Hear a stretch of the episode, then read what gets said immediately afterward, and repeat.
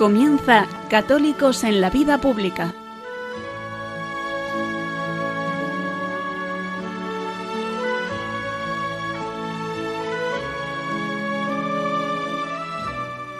Un espacio dirigido en Radio María por Luis Zayas.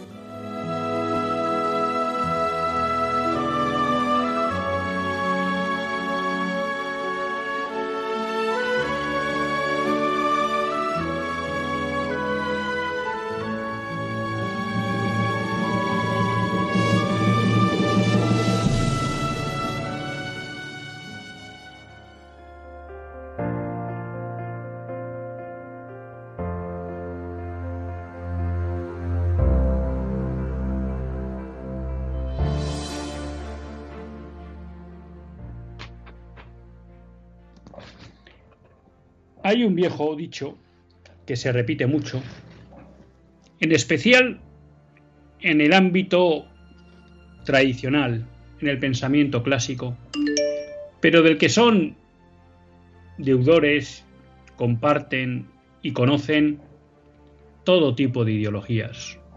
Y es que las ideas tienen consecuencias.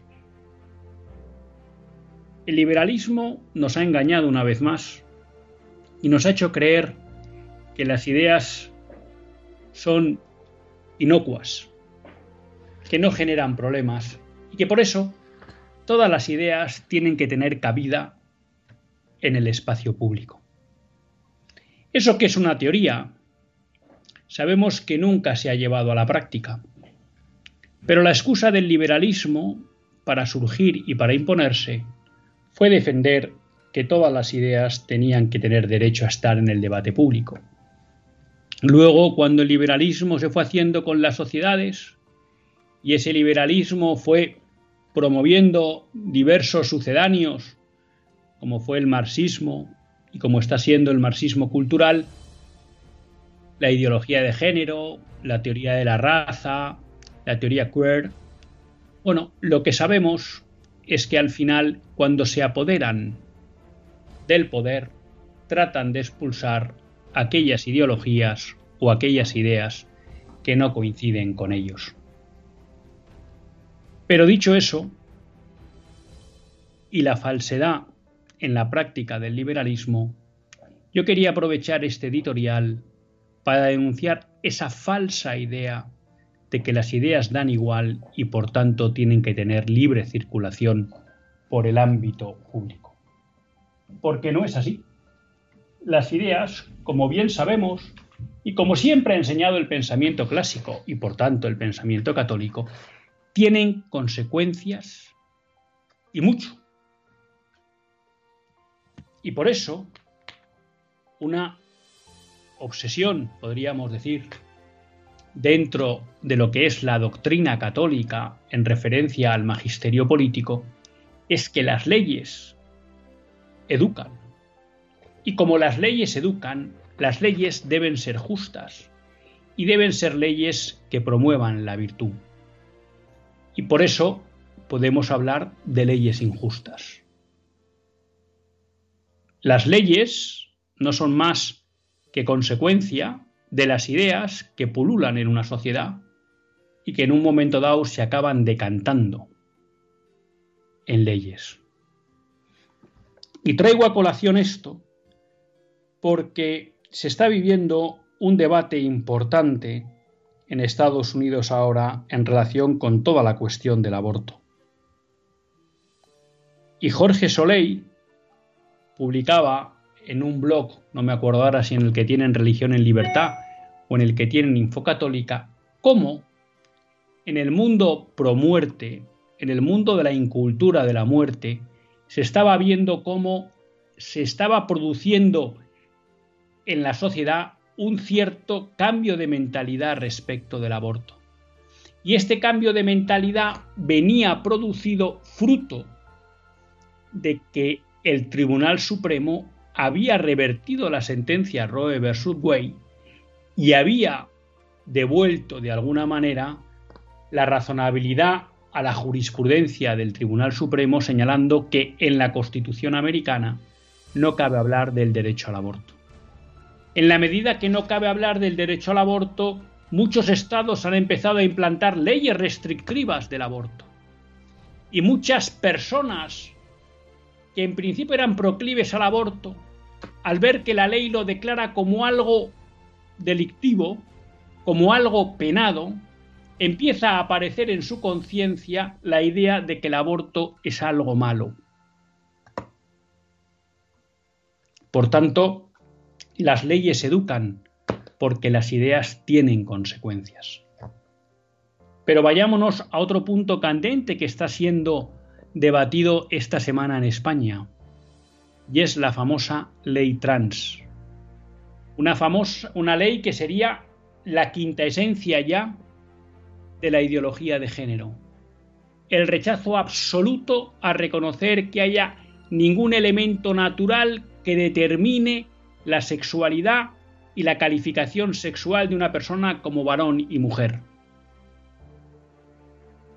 Esa idea hoy está provocando que haya muchos menores que se declaren tener un sexo contrario al sexo biológico. Quizá podríamos decir un género, pero no, un sexo contrario al sexo biológico. Niñas que deciden que son niños, niños que deciden que son niñas. Y en una interesante entrevista al jefe de psiquiatría juvenil del Hospital Gregorio Marañón, señala cómo se ha multiplicado por 15, por 20, el número de casos que acceden a su unidad de niños que plantean una transexualidad. Y él señala que siendo cierto que hay casos de disforia de género y que por tanto exigen un tratamiento específico para abordar la situación de esa persona, hoy en día el noventa y pico por ciento de los casos que se reciben en su unidad no son verdaderas disforias de género son simplemente personas que por buscar una aceptación, porque simplemente fruto de las modas sociales, del influjo de las redes sociales, del influjo de las campañas que reciben a través de medios de comunicación o en la escuela,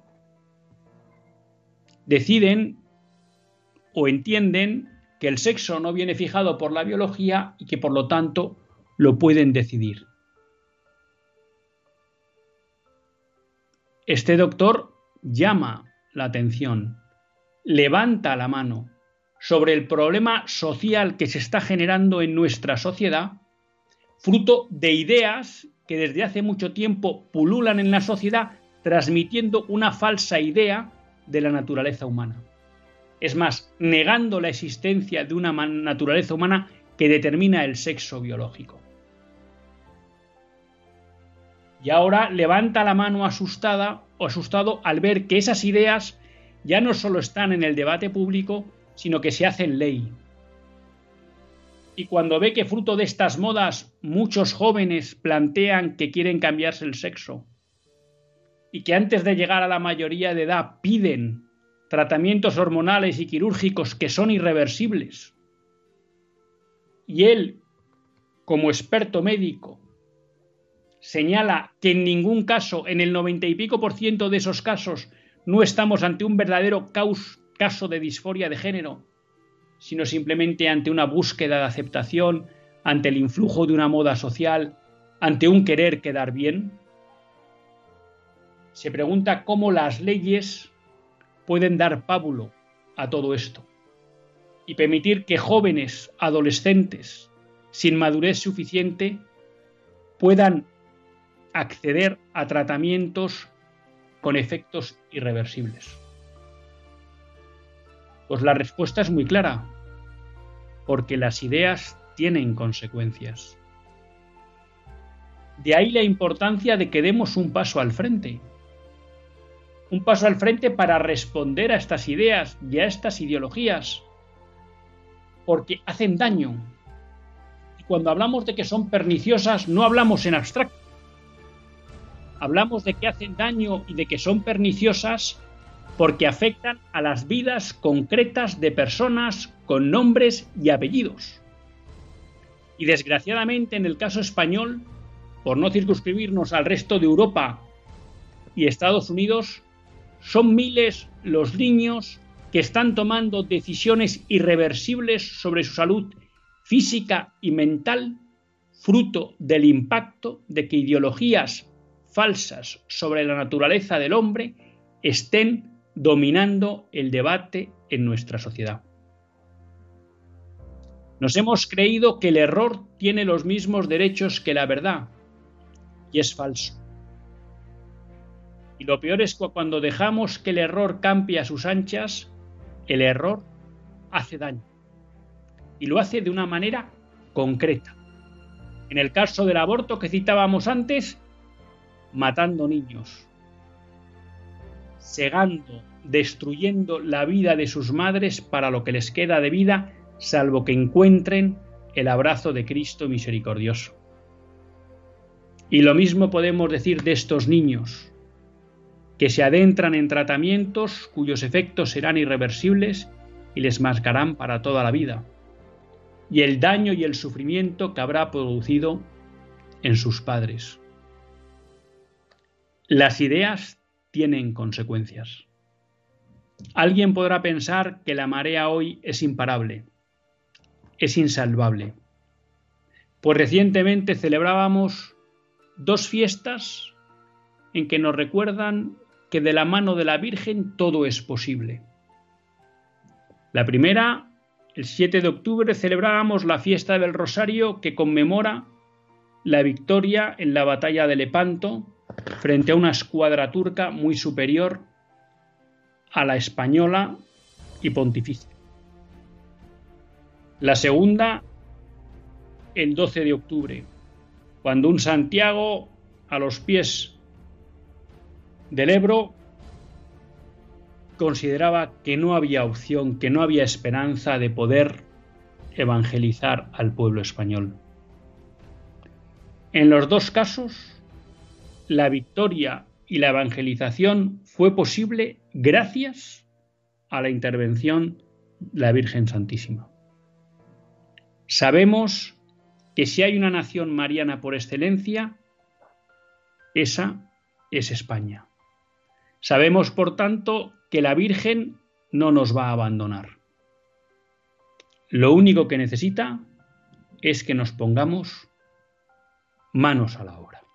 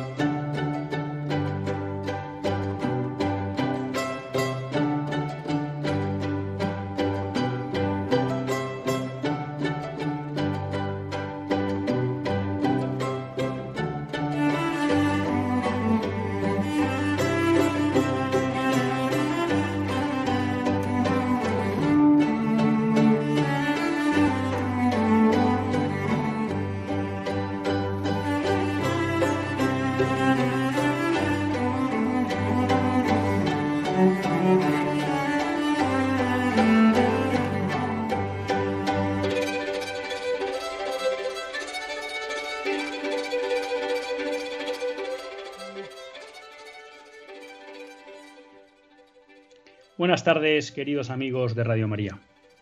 Un lunes más volvemos fieles a la cita con todos ustedes en los estudios centrales de Radio María. Un lunes más para hacer este programa Católicos en la vida pública. Programa que, como todos ustedes saben, quiere ser una reflexión pausada sobre la actualidad nacional e internacional. Una reflexión que queremos hacer siempre desde la óptica del magisterio de la Iglesia y su doctrina social. Una iglesia que no nos cansaremos de repetir, que es madre y maestra. Y un lunes más tiene la suerte de compartir esta hora de radio Luis Tallas, que es quien les habla. Un lunes, pues en el que venimos con mono. Venimos con mono porque el lunes pasado, pues no pudimos estar con todos ustedes.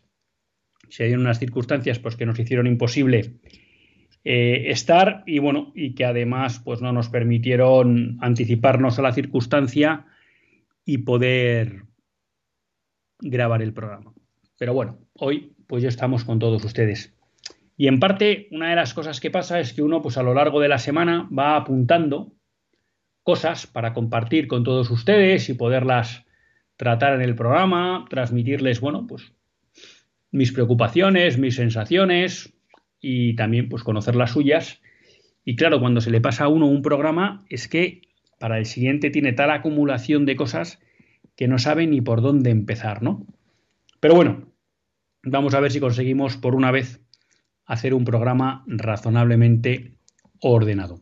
Y para ello, pues hay que empezar recordando que si quieren intervenir en el directo del programa, nos pueden escribir al WhatsApp del móvil 668 59 4383 668 59 4383. Ese programa, ese perdón, ese WhatsApp solo funciona durante el directo del programa, quiero decir. O sea que no, no se empeñen en escribir en otros momentos. Pero bueno, si nos da esa opción de que nos podamos nos podamos comunicar pues, durante el programa.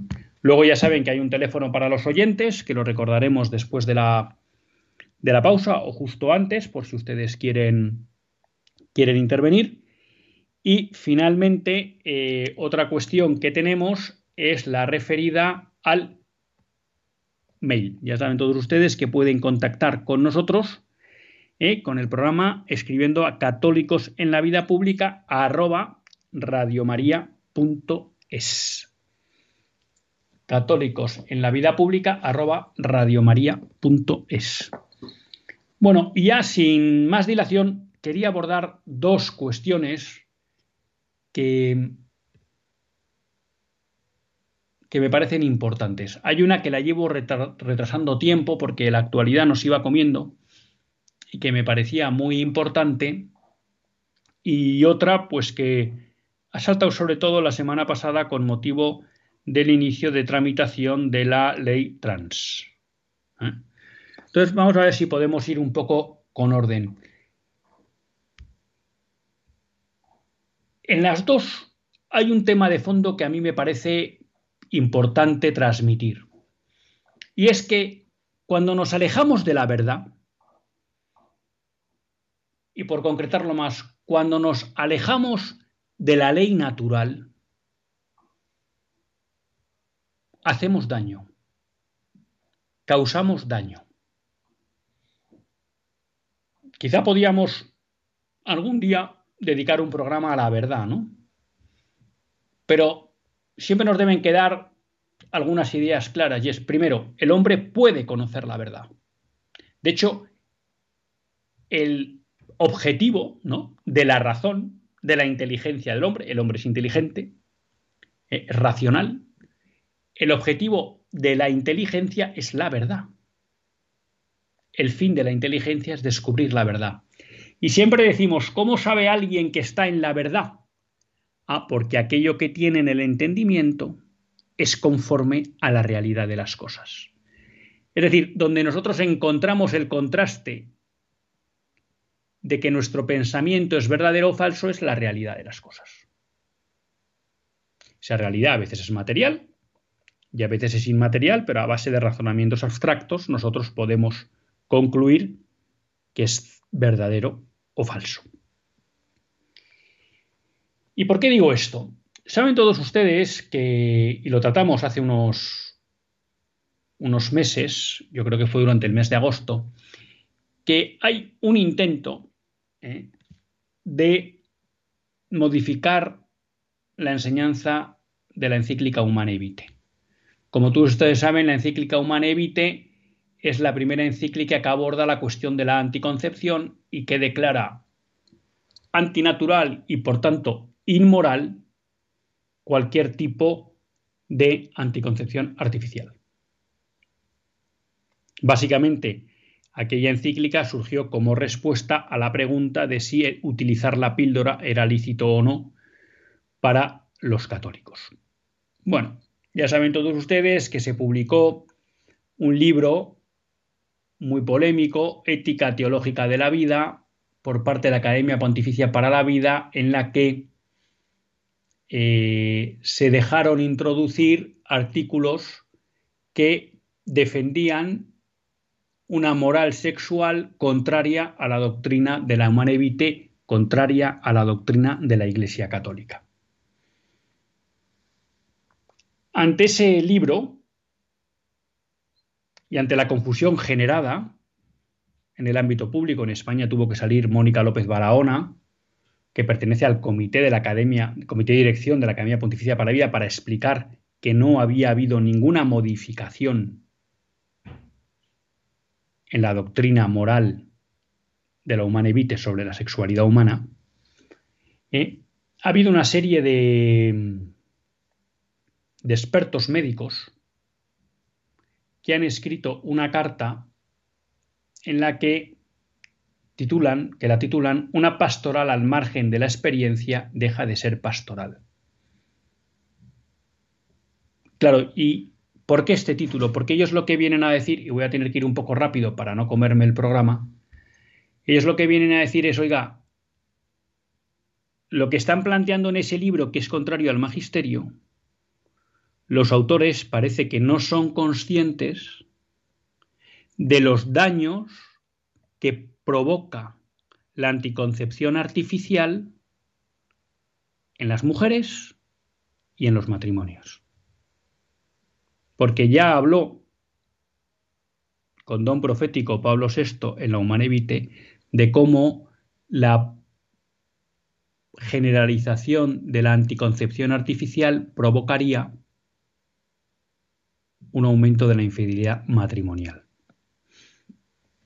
Y no podemos decir otra cosa más que que los hechos le han dado fuertemente la razón.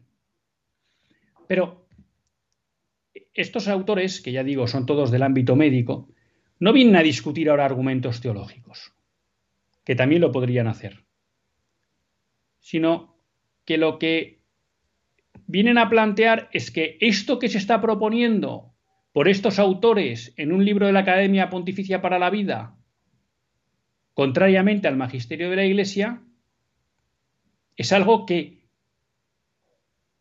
está a espaldas de los conocimientos médicos.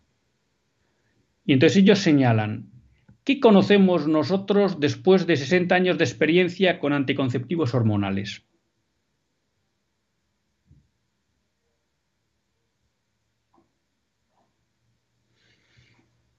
Bueno, pues ellos dicen, el resultado es el empeoramiento de las familias y la coacción de los gobiernos. Hemos visto cómo ha habido gobiernos, como por ejemplo el chino, que han aplicado políticas de esterilización obligatorias. Se ha visto, frente a lo que nos habían dicho de que la mujer iba a ser liberada, se ha visto un empeoramiento de la situación de las mujeres. Y eso es claro. Nunca como hoy, en Occidente la mujer ha sido considerado un objeto de deseo, un objeto de juego sexual.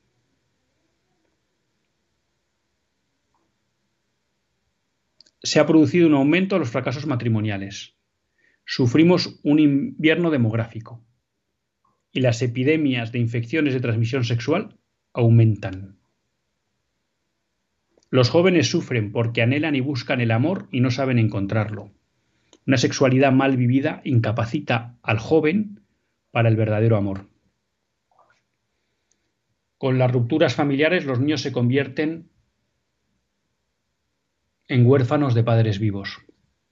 Y aquí, bueno, pues el que quiera buscar esta carta, que si pone una pastoral al margen de la experiencia deja de ser pastoral, bueno, pueden ver las notas a pie de página donde soportan estas declaraciones. Entonces, lo primero que nos dicen es, estos son datos que vemos de cómo ha evolucionado la sociedad en los últimos 60 años desde que apareció la anticoncepción. Y luego nos señalan, primero, que el de la píldora anticonceptiva y el preservativo tienen menos eficacia a la hora de postergar un embarazo que los métodos para conocer la fertilidad de la mujer. Concretamente, que el método sintotérmico de doble comprobación. Es decir, ustedes que quieren modificar la moral sexual de la Iglesia, yendo contra el magisterio de la Iglesia, proponen algo que es menos eficaz a la hora de postergar un embarazo si es justificado que lo que enseña la doctrina de la Iglesia, que es el reconocimiento de los periodos de fertilidad de la mujer. Es decir, están vendiendo una burra al mundo. En segundo lugar, si hay circunstancias que hagan necesaria la seguridad para que no se produzca un embarazo, por circunstancias médicas o lo que fuera, el método que no falla es la continencia. O el tener las relaciones sexuales durante los periodos infértiles del ciclo. Los anticonceptivos fallan y por tanto no garantizan que no se produzca ese embarazo que por circunstancias médicas a lo mejor hay que evitar. Tercero, la píldora anticonceptiva hoy es abortiva. Y no lo puedo decir porque he visto todas, pero la gran mayoría de las píldoras anticonceptivas hoy son abortivas. Tienen el doble efecto. Por tanto, ustedes están proponiendo que la Iglesia se abra al aborto químico.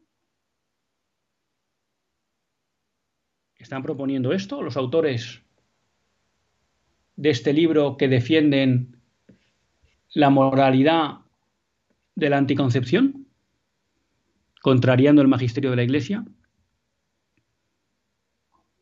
Muchas mujeres, señalan en un estudio, no querrían utilizar la píldora anticonceptiva si supieran que tiene mecanismo abortivo. Pero eso se oculta porque, recuerden, el mundo de la incultura de la muerte se basa en la mentira. Recuerden también la reciente sentencia del Tribunal Supremo contra la patronal de abortorios porque negaban que el aborto tuviera efectos secundarios sobre la mujer. Y parece ser que ahora hay otra sentencia que les va a obligar a las clínicas, a los abortorios, perdón, a informar sobre los efectos secundarios del aborto.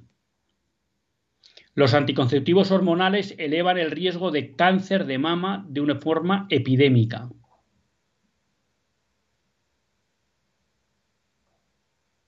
Esto viene de un estudio, el mejor estudio según indican, de, sobre la acción píndola cáncer de mama publicado en The New England Journal of Medicine, que ha valorado prospectivamente casi 1,8 millones de mujeres en Dinamarca.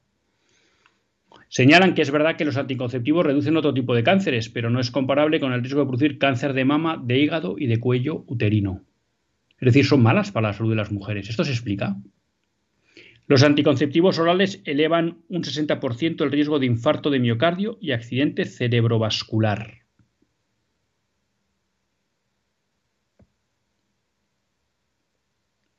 Según un estudio de JAMA Psychiatry y American Journal of Psychiatry, casi medio millón de mujeres seguidas durante ocho años, constatan un aumento del riesgo de depresión y de suicidios e intentos de suicidio en relación con el uso de anticonceptivos.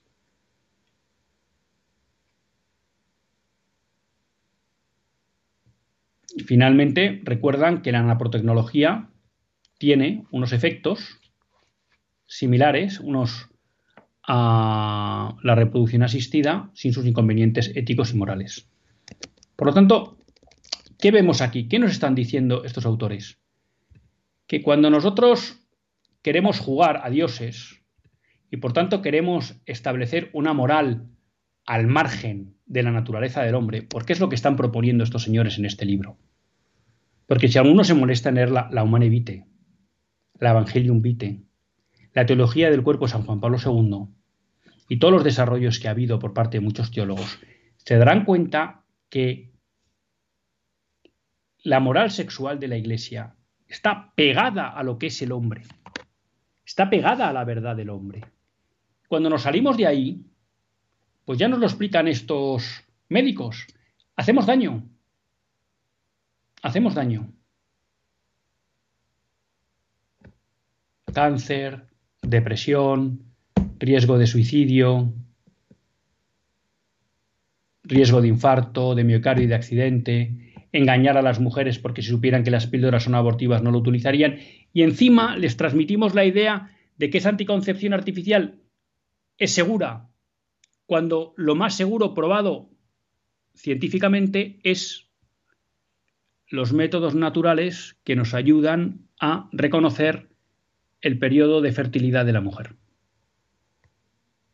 Claro, alguno dirá, bueno, es que eso exige un esfuerzo y a veces un control de las pasiones, claro. Pero eso es lo que eleva al hombre, el control de las pasiones, no el dejarse llevar por ellas. Y ahí los matrimonios crecen y la sociedad crece en virtud. Y la fidelidad se fortalece. Por eso digo, las ideas tienen consecuencias. Y ellos nos han relatado lo que ha pasado una vez que se ha generalizado la anticoncepción. Segundo tema que quería tratar hoy con todos ustedes y que también eh, parte un poco de esta idea de cuidado porque las ideas tienen consecuencias, las leyes educan, es toda la cuestión eh, de la tramitación de la nueva ley trans. No les puedo hablar ahora mucho de la ley trans porque todavía no he accedido al documento, pretendo hacerlo, y por tanto que podemos hacer un repaso pormenorizado de la ley. Lo que sí me parece importante es reflejar dos cuestiones. Una, la ley trans no cae del cielo. Es fruto pues, de más de 15 años de una presencia de la ideología de género en el debate público. Una ideología de género que se ha ido insuflando a la población a través del sistema educativo y a través de leyes LGTBI y trans que han ido aprobando casi todas las comunidades autónomas. Siempre recuerdo que la primera ley LGTBI de España la aprobó eh, Feijó, candidato actual del Partido Popular a la presidencia de España. Claro, ¿qué nos dice el, jefe de psiquiatría juvenil? Y voy a intentar ir comentando un poco lo que es su, la entrevista que le hacen en El Mundo. La pueden ver si ponen jefe de psiquiatría juvenil del Gregorio Marañón. Eh, la encuentran, es en el mundo, ¿no? Eh, es curioso porque el mundo en toda la cuestión trans, frente a lo que habitualmente pudiéramos pensar, está denunciando toda esta cuestión y la frivolidad con que se está tratando esto, ¿no? El titular que entresaca una declaración del jefe de Secretaría creo que es bastante claro. Vivimos un boom de jóvenes que dicen ser trans por moda y en realidad no lo son. Primer efecto de las ideas. Hay ideas que se ponen de moda, trastocamos la inteligencia de nuestros niños y jóvenes, les hacemos creer que no hay relación entre sexo y biología y creen que pueden elegir. Y uno dirá, bueno, ¿y qué más da? No, pues da mucho. Porque como explica eh, Celso Arango, esto hace que muchos niños digan, yo soy niña o al revés, y quiero que me traten médicamente para dejar de ser niño y volverme niña o viceversa. Y eso implica empezar con tratamientos hormonales e incluso llegar a cirugías. ¿Y qué pasa con esta cuestión?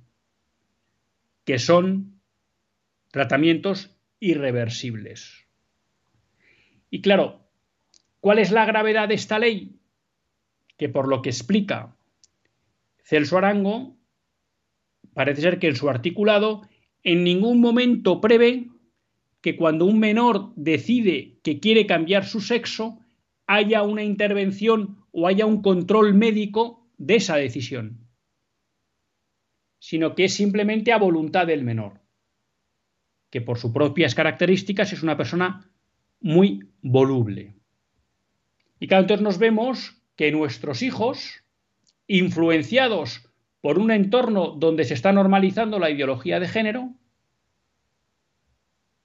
pueden creer equivocadamente que tienen un problema de disforia de género y la ley les permite, sin control médico y paterno, acceder a unos tratamientos médicos que son irreversibles. Claro, nos dice Celso Arango, profesionalmente asisto con preocupación a la gestación de esta ley porque está alejada de la realidad. Desde el día a día en el Hospital Gregorio Mañanón estamos asistiendo a una explosión, un boom, un incremento exponencial de adolescentes que dicen ser trans, muchos por moda y no lo son. En nuestra unidad de hospitalización, si habitualmente teníamos uno o dos adolescentes que decían ser trans al año, ahora lo manifiestan el 15 o el 20% de los ingresados. Esto no es una cifra normal.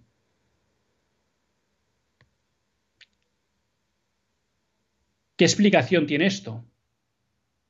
Me preocupa mucho. Conduciendo, conociendo la psicopatología de los adolescentes, esa búsqueda inmediata de respuesta, gratificación, variabilidad, cambio. Carol dice, lo primero que se aprende en la psicología infantil es a esperar. ¿Qué es eso de que un niño, porque se le ocurre algo, automáticamente hay que hacerle caso? Si lo propio de los niños es que son volubles y cambian de opinión y de estados de ánimo.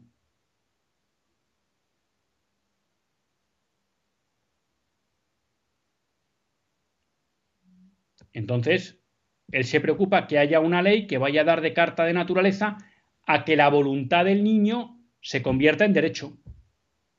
Que el deseo del niño se convierta en derecho sin más, sin control médico o de los padres. Y él lo explica, hay un patrón, digamos, de falsos casos. Niño excluido, con autismo, quizás acoso, problemas de adaptación, Asperger, problemas de relación social, que de repente encuentra un, persona, un grupo de personas que le acogen y le apoyan y por el hecho de decir que es del equipo del fútbol X o del partido político y lo acogen y se encuentra aceptado. Bueno, pues muchos, muchos niños que se declaran trans, plantea él, a lo que vienen es buscando una aceptación. Y esto engancha mucho con un libro que se llama Daño Irreversible de una periodista americana, les recomiendo que lo lean, que percibió cómo en Estados Unidos se estaba produciendo el mismo boom de repente de adolescentes que planteaban ser trans. Y además, lo mismo que en España, el 70% de ese boom se produce en mujeres, cuando tradicionalmente, dentro de las cifras muy bajas que había de transexualidad o de casos de disforia de género, eran mayoritariamente en hombres. Bueno, pues ahora el boom es sobre todo en mujeres. Y ella explica cómo eso se debe fundamentalmente al influjo en redes sociales de colectivos que defienden la ideología de género o de colectivos trans que acaban enganchando a estas chicas, muchas de ellas con problemas de aceptación o, dificultades relacionales, y se sienten queridas por ese colectivo y entonces tratan de hacerse con ese colectivo.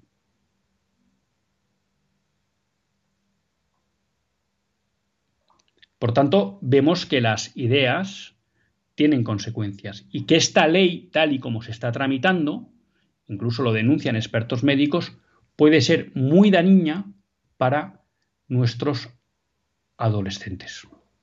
De hecho, una de las quejas que hace Celso Arango es que no tiene constancia de que el ministerio que tramita esta ley, creo que es el Ministerio de Igualdad de Irene Montero, se haya puesto en contacto ¿no? con los expertos médicos de esta cuestión.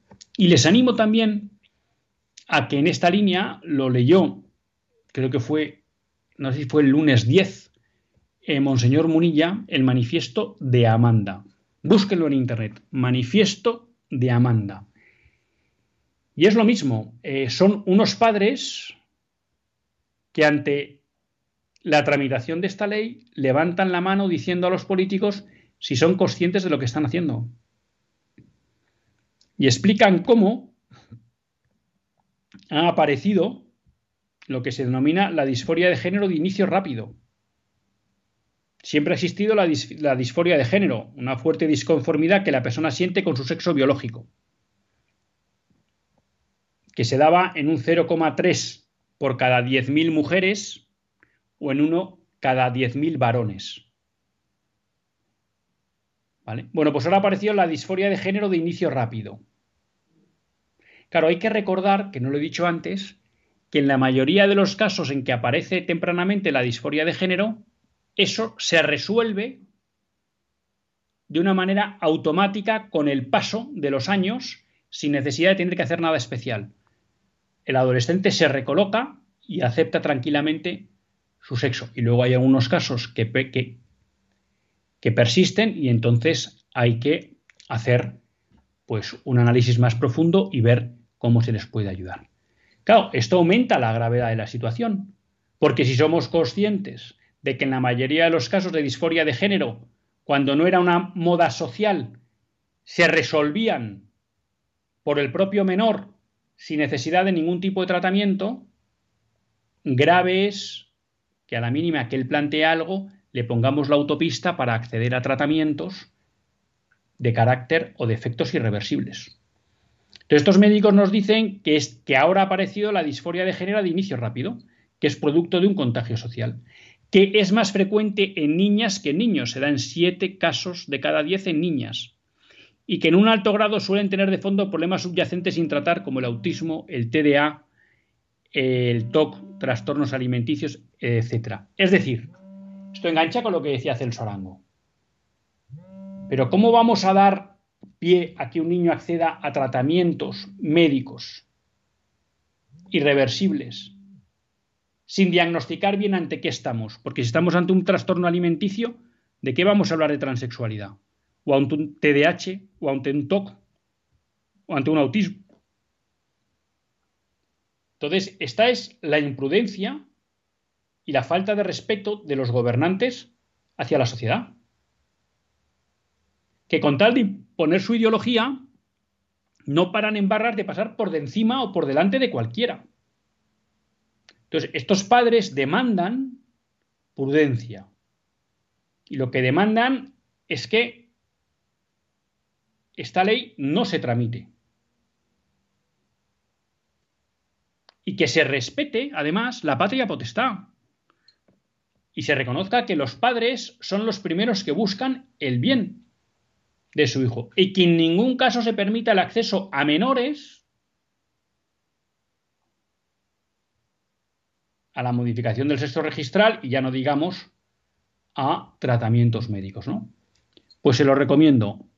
Lean el manifiesto Amanda, que lo podrán encontrar en Internet. Aprovecho antes de la pausa para recordarles que a la vuelta nos pueden llamar al 91005 4919 91005 4919 You're used to grey England skies, cloudy nights, and your. Thought you'd be quite happy there in that warm New York air, but your heart's not right.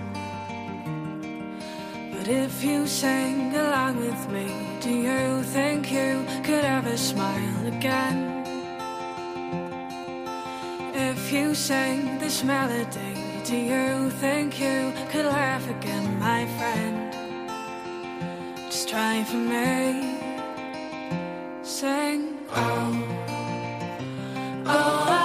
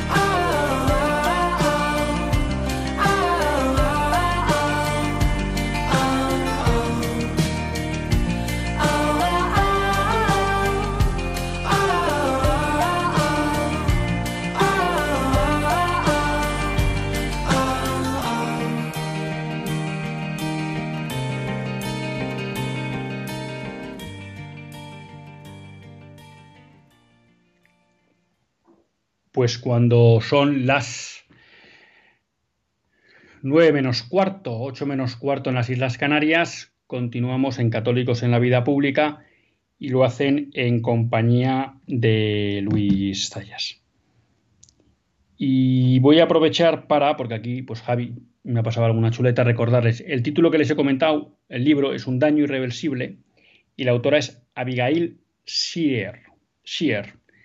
¿Eh? Eso lo encuentran en internet fácil. Un daño irreversible. Es un libro que merece la pena porque nos explica un poco eh, lo, que está, lo que está sucediendo. Luego, es verdad que he citado algunas ah, abreviaturas o esto. TOC es trastorno obsesivo compulsivo.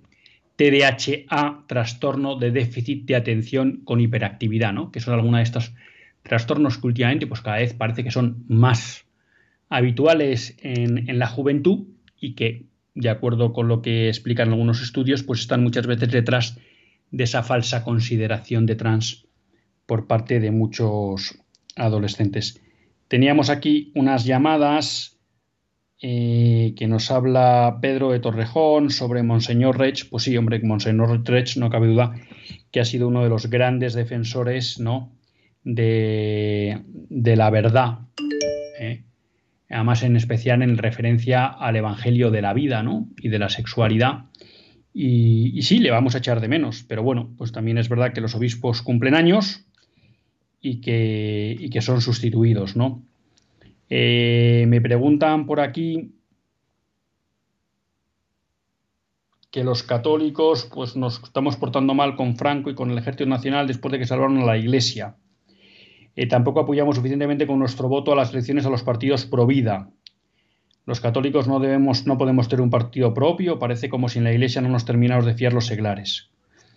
Bueno, eh, a ver, yo creo que aquí hay varias cosas. Eh, bueno, yo creo que no hay que estar pensando si los católicos nos portamos bien o no con Franco. Yo creo que Franco, bueno, pues ya pasó, sin duda, y esto es un dato histórico, salvó a la iglesia de la desaparición en España, sin duda. Y Franco, que también tuvo sus cosas con la iglesia, porque tenía el derecho a decidir las ternas de obispos, ¿no? Que en el fondo era una... Es verdad que estaba acordado en el, concordato, pero no dejaba de ser una... Eh, ahí no me sale la palabra, pero... Era, uf, no me sale, pero bueno, una incursión ilegítima en la autoridad de la Iglesia, ¿no? Franco no debía hacer eso, pero bueno, lo pactaron, pero mal estaba. Pero dicho eso, es verdad que durante sus, sus años de gobierno, pues la Iglesia gozó de una libertad como nunca hubiera soñado, ¿no? O sea que yo creo que efectivamente los católicos debemos mucho a Franco. Eh, yo no sé si tenemos que estar todo el día defendiendo o no defendiendo, dando gracias o no.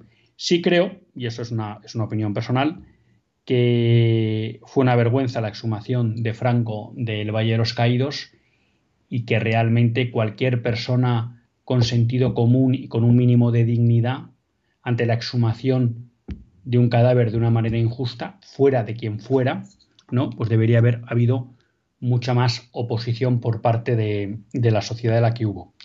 Ahora damos paso a José de Madrid. No apoyamos suficientemente con nuestro voto a partidos pro vida, no cabe duda. Esto yo creo que es una de las grandes fallas de los, del católico español. A la hora de votar, los principios no negociables enunciados por Benedicto XVI nos importan un pimiento. Y así nos va. Los católicos no podemos tener partido propio. Vamos a ver, Mm, lo del Partido Católico siempre es complicado, ¿no? Porque efectivamente dentro del ámbito político hay muchos aspectos en, en, el que los católicos tenemos libertad y por tanto de ahí que sería bueno que haya pluralidad de partidos políticos. Porque uno puede pensar que es mejor un sistema... Eh, me voy a callar aquí, perdón. Vamos a dar paso a José de Madrid, vamos a ser serios y luego continúo con esta pregunta. José de Madrid, buenas tardes. De eso último que acaba de decir usted, decía Ah, perdone, pero reverte que se lucha contra los vivos, no contra los muertos, de la exhumación de Franco. Bueno. Que, que bueno, y, no han llamado para esto, sino he llamado para, para lo del aborto. si, si hay personas que, que estén de acuerdo en llevar estampas de, con el mensaje de Fátima en las proximidades de los abortorios, porque yo, soy ya muy mayor, estoy más cerca de los 90 que de los 80, y que eso no tiene nombre porque se está se ha gastado dinero para las vacunas y eh, para salvar vidas y simultáneamente se aprueba el aborto por abajo y la eutanasia por arriba para eliminarlas. Pues José, esa, contradicción, ¿eh? perdone. Sí, no, no, no, José, le decía que efectivamente que usted nos dice que está cerca de los 90, pero vamos, le veo en forma intelectual magnífica porque lo que nos está planteando pues una contradicción clara e incoherente que se ha dado durante la pandemia, ¿no? Y es que hemos invertido mucho en salvar vidas y a la vez invertíamos mucho también en que se pudiera abortar en cualquier situación durante la pandemia e incluso eh, nuestro gobierno se dedicó a aprobar una ley que permitía matar a mayores, a mayores o a cualquiera, ¿no? Y enfermos, con lo cual efectivamente tiene usted toda, toda la razón. Y luego, citando una cosa, efectivamente, las guerras se hacen contra las guerras y hay que hacerlas, que ya saben que las guerras lo mejor es que no haya, pero las batallas se dan contra los vivos, ¿no? no contra los muertos, que es otro elemento adicional de indignidad que supone la exhumación de un, de un cadáver sin justificación alguna, ¿no? Y me decían, entonces hablábamos lo del partido político. Bueno, pues ya digo que lo del partido católico es complicado en el sentido de que en la política hay muchos aspectos en los que hay libertad de los católicos para optar por una cuestión u otra a la hora de organizar la vida social, pero no cabe duda que hay aspectos donde no hay libertad en los católicos, ¿no? que es todo lo que hace referencia a la defensa de la ley natural. Claro, hoy podría tener interés un cierto partido único católico, entre comillas. Bueno, no sé si tendría que ser católico. Hoy es verdad que podría tener interés que todos aquellos partidos que defienden los principios no negociables de Benedicto XVI se unan para que de esa manera el voto fiel a esos principios no se disgregue.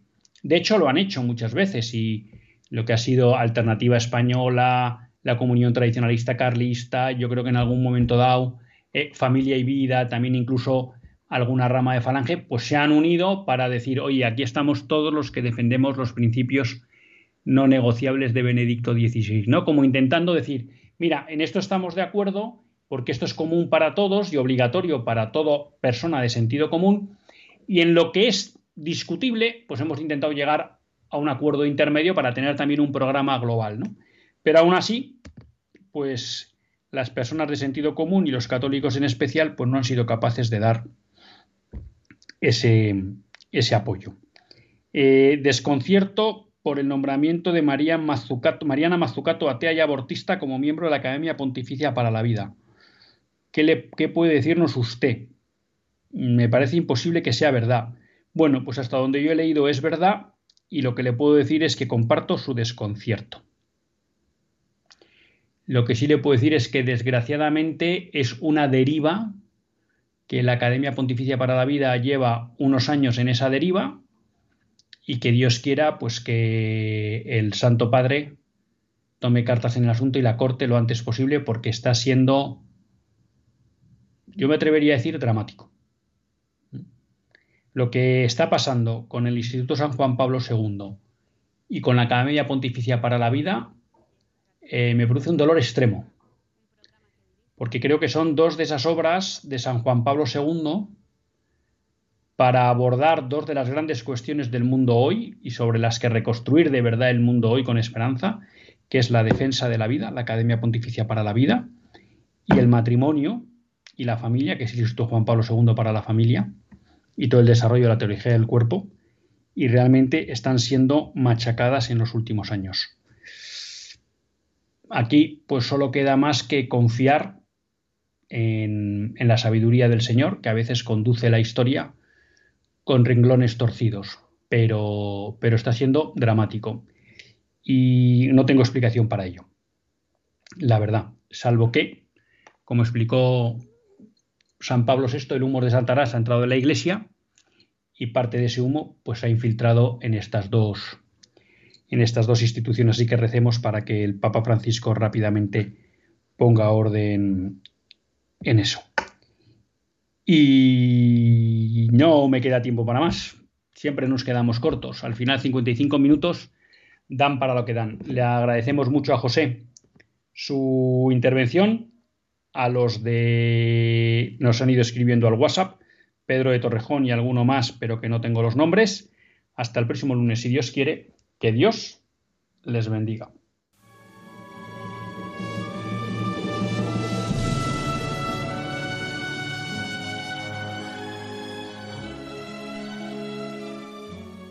Así concluye Católicos en la Vida Pública, un programa que dirige Luis Zayas.